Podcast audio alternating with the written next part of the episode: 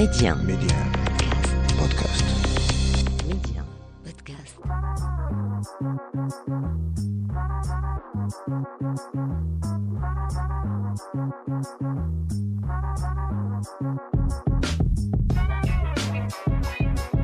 Bienvenue à vous pour ce nouveau numéro de l'Hebdo MC. Le rendez-vous fait sur mesure pour tous les curieux et curieuses. On parle médias, culture et tech avec bien évidemment un focus tout particulier sur le Maroc. Média 1, Karima, l'Hebdo MC. Cette semaine, on reçoit Khalid Beddou, président de l'Association marocaine du marketing et de la communication. Ensemble, on parle de l'impact du Covid-19 sur notre consommation des médias.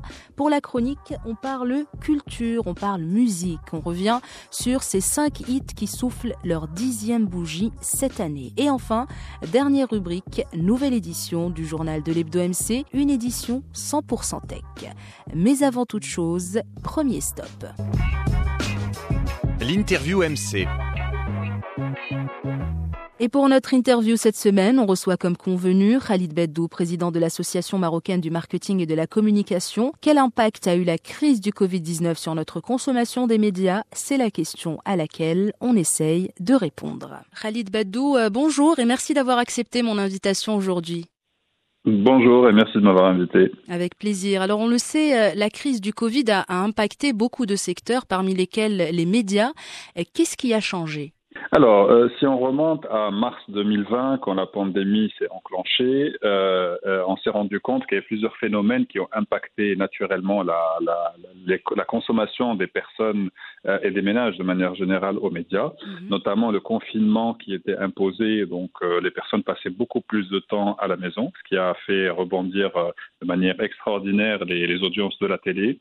Euh, les, les, la presse écrite qui était de moins en moins disponible et voire même qui a arrêté de, de, de paraître euh, au vu du fait que personne ne peut aller en acheter dans les kiosques et donc la majorité s'est transformée soit en média digital, soit en, for- en format PDF, donc qui était euh, envoyé par email.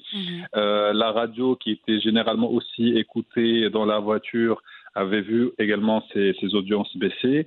Et puis le digital qui a, qui a, qui a été un peu l'heureux chanceux de, toutes, euh, de tous les médias avec, avec des chiffres euh, très importants en termes d'audience, en termes de visite des sites en termes de trafic. Et donc ça, c'est ce qui a marqué le début de la pandémie et qui a fait que y a eu un shift euh, de manière radicale dans les habitudes de consommation des ménages et, et des personnes, des individus euh, aux, aux médias. Par la suite, euh, bien sûr, l'impact a continué. On est pratiquement bientôt deux, deux années après le, le démarrage de la pandémie et donc les séquelles sont, sont toujours perceptibles. Dans le sens où euh, la presse écrite qui a eu un, un- un fort impact ou là, qui a eu un, un fort impact en termes de, de sa de son business model tout simplement parce que euh, y a eu une coupure pratiquement pendant six mois à neuf mois où les personnes n'avaient plus accès à la presse écrite. Donc tout le tout le business model de la presse a changé. Donc on peut, il y a de moins en moins de ventes des, euh, des- de la presse écrite dans les kiosques la télé qui s'est rétablie dans ses chiffres en termes de part d'audience euh, qui, qui était euh, avant, avant Covid pratiquement avec une moyenne de 3h20 de visibilité, au fait, de visionnage de la télé par, euh, par, par jour, par, par personne, en moyenne nationale, je dirais. Et puis, euh, les, les, les médias digitaux qui, qui ont connu une, une effervescence et donc qui continuent jusqu'à aujourd'hui. Ce qu'il faut noter, c'est que en termes de, de crédibilité des médias et notamment des médias officiels, euh, la télé, la radio et puis certains certains supports de- sont devenus des références et, ont gagné en crédibilité, notamment pendant la période du Covid et le, le premier confinement, dans le sens où c'était devenu une source d'informations importantes et primordiales pour les personnes. Les réseaux sociaux, ils foisonnaient d'informations contradictoires, des fake news, etc. Mais certains médias, ont- par leur crédibilité, par leur sérieux, ont su se positionner, notamment les médias officiels, mais aussi certains médias privés, ont su se positionner comme médias crédibles, donc qui a permis euh, ou qui a continué à garder justement cette crédibilité même après euh, le confinement. Et justement, c'était c'était limite des rendez-vous pour les familles. Les journaux télévisés, ils se retrouvaient tous devant la télé pour voir, par exemple, le bilan des cas, etc. Ce qui se passait de nouveau dans le pays. euh. Donc voilà, c'est vrai qu'il y avait une forte euh, une forte consommation de, de la télévision. Est-ce que Khalid Badou, on peut dire que que le malheur des uns fait le bonheur des autres, puisque les, les réseaux sociaux ont connu, euh, comme on vient d'en parler, une certaine effervescence pendant toute cette période. Comment peut-on expliquer cela? Donc cette orientation vers vers tout ce qui est vie digitale, notamment pour les jeunes bah, disons, disons qu'effectivement, le, le, la pandémie a boosté la consommation des, des, réseaux sociaux et donc avec une population qui est très jeune et donc avec aussi le développement d'un certain nombre de réseaux sociaux. Euh, il faut rappeler qu'il y a quelques années, on connaissait que Facebook et Twitter. Par la mhm. suite et aujourd'hui, Instagram, TikTok et, et, plein de Snapchat qui se sont aussi euh, développés. Et donc du coup, il y a une nouvelle génération montante qui est en train de se, de, de comment dirais de s'approprier ce territoire des réseaux sociaux et vu qu'elle constitue plus que 50% de la population nationale, c'est normal que euh, l'usage des réseaux sociaux augmente. Alors pendant la période de la, de la, de la pandémie, c'était encore plus parce que c'était une source d'information, mmh. quand bien même qu'on avait dit elle était moins crédible que, que les médias que, les médias officiels ou certains médias euh, plus sérieux. Mais en tout cas, les réseaux sociaux étaient une source d'une part de, de, de, divertissement, mais aussi d'information. Et donc, euh, c'est tout le débat aujourd'hui qui existe dans le monde entier, d'ailleurs, sur la puissance et le pouvoir des GAFAM, en fait, les Google, Apple, Amazon et, et, et, euh, et Facebook, en fait, qui est aujourd'hui euh, Meta. du Meta. Voilà, donc euh, ça fait que euh, le pouvoir de ces réseaux sociaux et leur influence sur la population euh, est devenu, je dirais, à la limite dangereux. Euh, dangereux dans le, le sens il est il n'est pas maîtrisable, mmh. euh, il ne il n'obéit à aucune loi, à, à, aucune régulation, et on a vu qu'un certain certain temps, pendant même la période de, de, de la pandémie, que ce soit avant, pendant ou après le, le, le confinement, il y a beaucoup de, de, de, fake news qui ont circulé sur ces réseaux sociaux en particulier, sans contrôle, euh, sans bien sûr, sans, sans qu'il y ait de responsabilité engagée, alors que c'était un média en soi qui pouvait même mobiliser les populations. Et donc, on a eu beaucoup de fake news qui ont euh, soit euh, viré vers des drames, notamment au niveau de, de des traitements pour, le, pour la Covid. À l'époque, euh, on ne savait plus, il y avait un protocole officiel, mais chacun sortait avec euh, ses, sa propre, euh, comment dirait, sa propre, ses propres astuces pour contrer la pandémie. Il y a des gens qui, qui sont tombés gravement malades, il y a des gens qui ne sont pas partis se faire soigner parce mmh. qu'il y a des fake news qui circulaient sur les réseaux sociaux. Et donc, du coup, aujourd'hui, c'est un double tranchant, c'est un, un support qui est à double tranchant. Il y a la partie divertissement, la partie connexion, etc. Donc, c'est une interaction, extension, interaction avec les gens et tout. Euh, voilà, ça a facilité Exactement. aussi le contact. Mais au niveau info, c'est vrai qu'il y a eu beaucoup de, beaucoup de problématiques de fake news. Exactement. Et donc euh, là aujourd'hui, et le, le, encore une fois, le grand débat aujourd'hui, c'est est-ce qu'il ne faut pas justement repenser à, à, à, créer ou à développer ou à accompagner des médias locaux euh, nationaux qui ont quand même une certaine crédibilité ou un certain sérieux, mmh. alors qu'aujourd'hui, même au niveau, si ce n'est qu'au niveau des investissements publicitaires, une grande partie de l'investissement digital va vers les GAFAM. Et aujourd'hui, c'est justement c'est ce qui impacte de manière négative nos euh, entreprises médiatiques euh, au Maroc, mais aussi euh, ça, ça, ne fait que renforcer le rôle des GAFAM et donc malheureusement c'est on n'arrive pas à, assurer ou à stabiliser un écosystème médiatique national qui pourrait apporter ces, apporter en fait la valeur ajoutée attendue ou le rôle qui est, jou qui est joué généralement par les médias. Mmh. Et Khalid, sinon la crise a, non seulement impacté les organes de presse comme on vient d'en parler un peu en gros, mais a aussi impacté notre mode de consommation des médias. À quel degré euh, cela est-il vrai et comment expliquer ce changement? Ben, écoutez, il y, a quelques chiffres déjà par rapport à plusieurs études qui ont été menées dernièrement. Je peux mm -hmm. vous en partager quelques-uns. Donc, au niveau de l'Internet, euh, un bond de 70% de la consommation des foyers. Donc, plus, beaucoup de foyers d'ailleurs qui ont changé, comment dirais-je, qui ont augmenté leur débit Internet pour pouvoir mm -hmm. s'habituer à ce, ces nouvelles consommations de connexion de, pour de longues durées euh, pour les différents membres de la famille. La télévision qui a vu ses audiences augmenter de 68%. Donc, comme on a dit, ça, ça, on était même à quelque chose comme 6 heures de, vis de visionnage par, par jour, par, par personne mmh, employée. Mmh. Voilà, aujourd'hui, ça s'est restabilisé. Euh, sur les sites d'information, plus 45%. Et puis, euh, sur, sur, la presse écrite, malheureusement, il y a eu cette, cette stagnation, on va avoir cette baisse. Donc, euh, l'impact, il est, il est quand même, il est, il est perceptible. Et aujourd'hui, c'est, c'est, euh, la, la, manière avec laquelle euh, euh, nous devons réagir suite à la pandémie doit être quand même complètement différente de, des paradigmes habituels en termes de gestion de l'écosystème médiatique euh, au, au, niveau, au niveau national. Mmh. Et ça, c'est un rôle non seulement euh, des pouvoirs publics, mais c'est aussi un rôle du privé, parce que c'est le privé qui finance euh, les médias, en grande partie, en tout cas à travers la publicité. Et donc c'est une responsabilité, je dirais, euh, non seulement économique, mais une responsabilité vers le pays et vers l'avenir de, de des, des, entreprises médiatiques. Exactement, et aussi notre rôle, nous, en tant que consommateurs, de savoir aussi aller chercher la vraie information d'une vraie source ou d'une source crédible. Ça aussi, c'est important de sensibiliser les gens justement Tout à fait, et euh, ça passe par l'éducation, ça passe mhm. aussi déjà par l'existence le, de médias crédibles déjà, parce mhm. qu'aujourd'hui, qu'est-ce qu'un média crédible? Est-ce que c'est un média qui, euh, qui publie des informations vérifiées? Est-ce que c'est un média qui prend le temps de rentrer dans l'analyse, etc.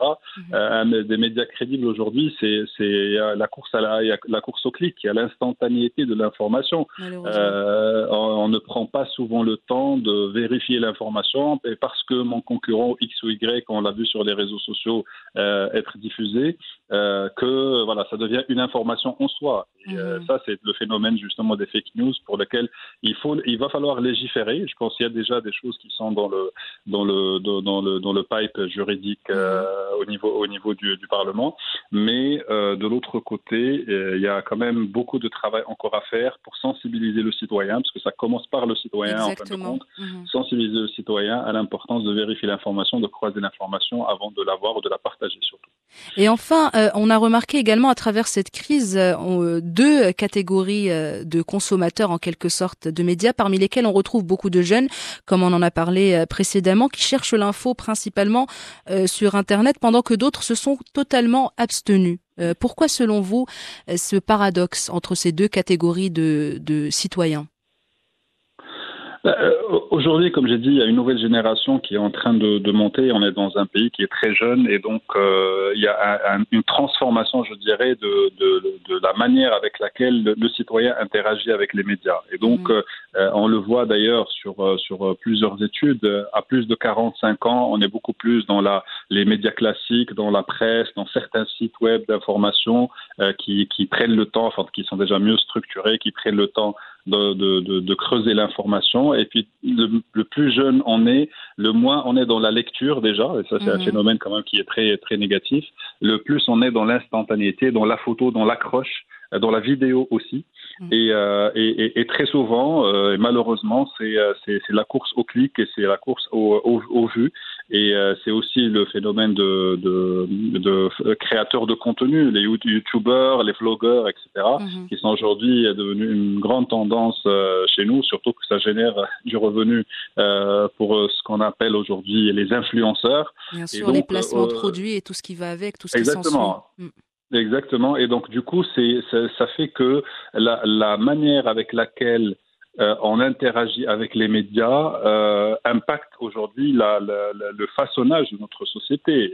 dans un pays où l'école aujourd'hui peine à reprendre son rôle important d'éducation et de cadrage, les médias aujourd'hui sont en train de gagner de plus en plus de terrain.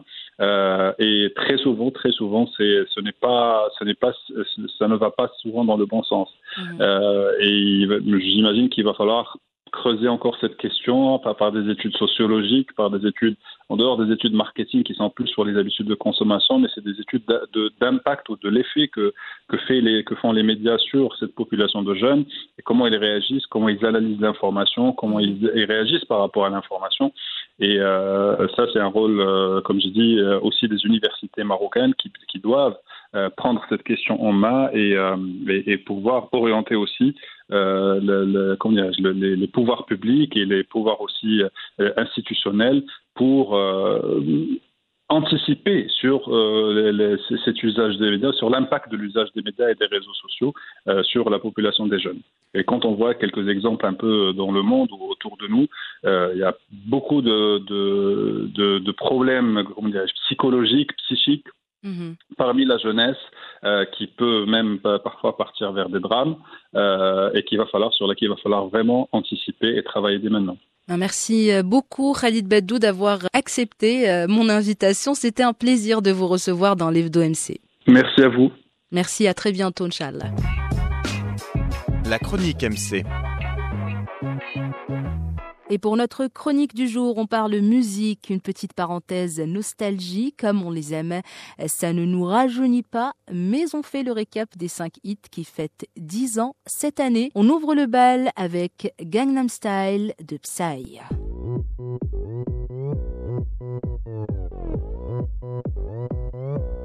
Gangnam Style. Gangnam Style.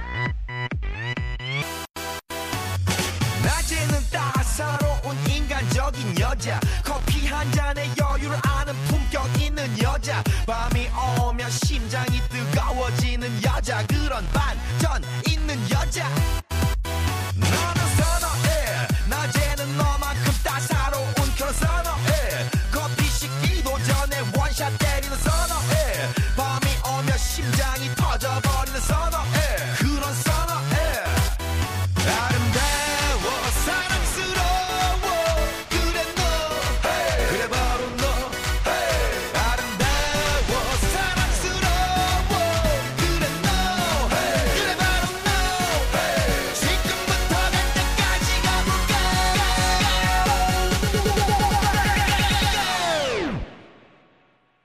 Gangnam Style. C'est sans aucun doute le phénomène de l'année 2012. Le chanteur sud-coréen Psy se faisait connaître mondialement avec son titre Gangnam Style. Sa chorégraphie complètement absurde est devenue d'ailleurs incontournable. Et bien sûr, petit plus, le clip de la chanson a certainement contribué à son succès, trônant en tête des vidéos les plus vues sur YouTube pendant plusieurs années. Numéro 2, un tout autre registre, Carly Rae Jepsen, Call Me Maybe.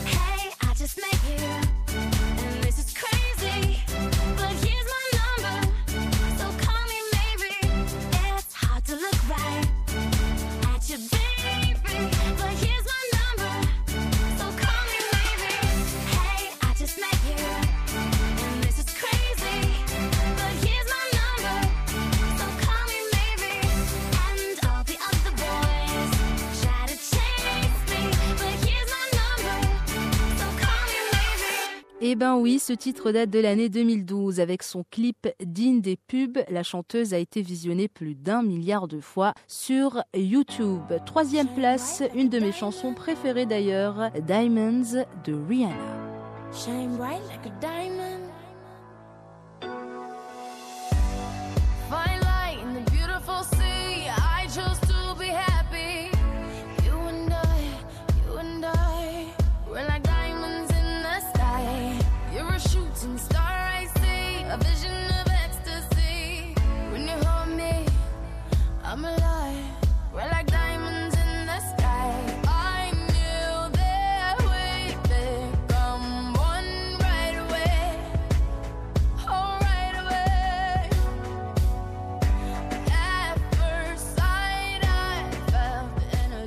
Sorti en septembre 2012, ce titre de Rihanna s'est hissé directement en tête des classements. Diamonds est né d'une collaboration entre la chanteuse barbadienne et Sia, puisque c'est Sia d'ailleurs qui a écrit la chanson en seulement 14 minutes. On reconnaît d'ailleurs les tonalités propres à l'artiste australienne, un travail vite fait, bien fait, quand on sait que le tube s'est vendu à plus de 7,5 millions d'exemplaires. Sinon, un clip très stylé, une voix atypique, Gotch pour Somebody That I Used to Know à la quatrième position.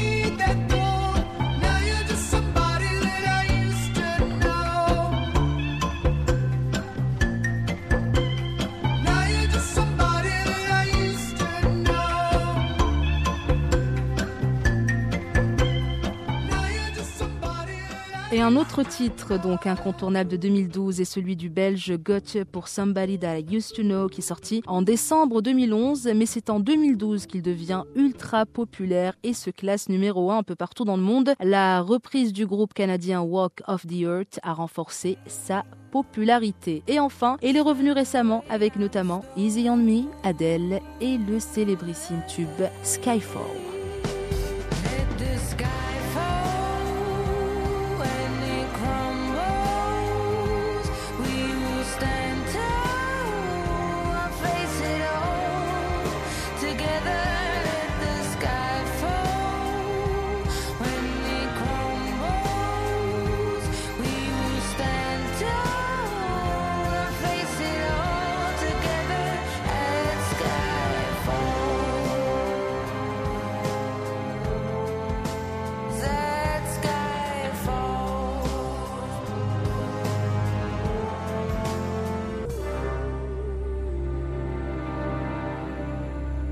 Termine avec euh, le plus primé des titres de l'année 2012, la bande originale du 23e James Bond avec Skyfall. Adele a décroché un Golden Globe, un Oscar et un Grammy Award. Voilà, c'est sur ces belles notes que se termine cette chronique. Mais restez avec nous, l'Hebdo MC, ça continue.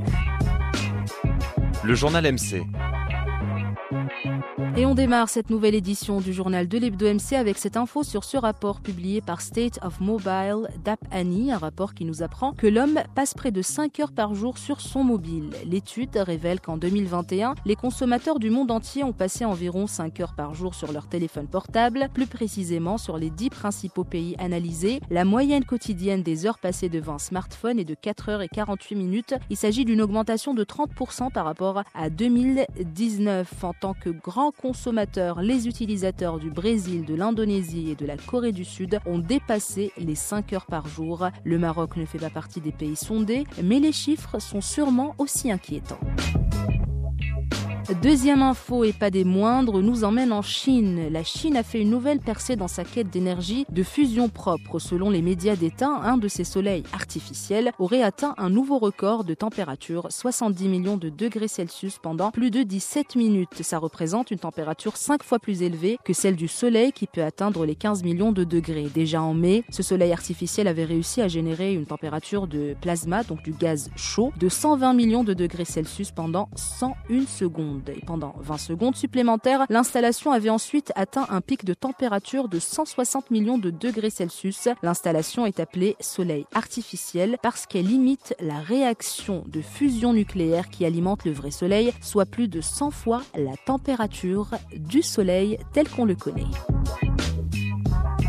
Et enfin, avant de clore cette édition, parlons de TikTok. Le réseau social est reconnu par une étude comme le plus nuisible pour s'endormir. Une étude de Sleep Junkie a démontré qu'en fonction du réseau social consulté et du contenu qu'il propose, la nuisance est plus ou moins importante. D'après une enquête menée auprès de plus de 2000 Américains, 78% des participants utilisent leur smartphone pour s'endormir. Sleep Junkie a voulu obtenir des données précises et pour ça, les personnes sondées ont testé certaines des applications les plus populaires du monde avant de dormir. Équipés de montres connectées, il a été possible de mesurer leur temps d'endormissement ainsi que la durée du sommeil paradoxal, c'est-à-dire la dernière phase du cycle du sommeil, celle durant laquelle les rêves s'installent. La palme du pire réseau social à consulter avant de dormir revient à TikTok. Les participants auraient plongé dans le sommeil en moyenne 1h07 après avoir consulté l'application. De plus, ils ne totaliseraient que 14% de sommeil paradoxal, ce qui équivaut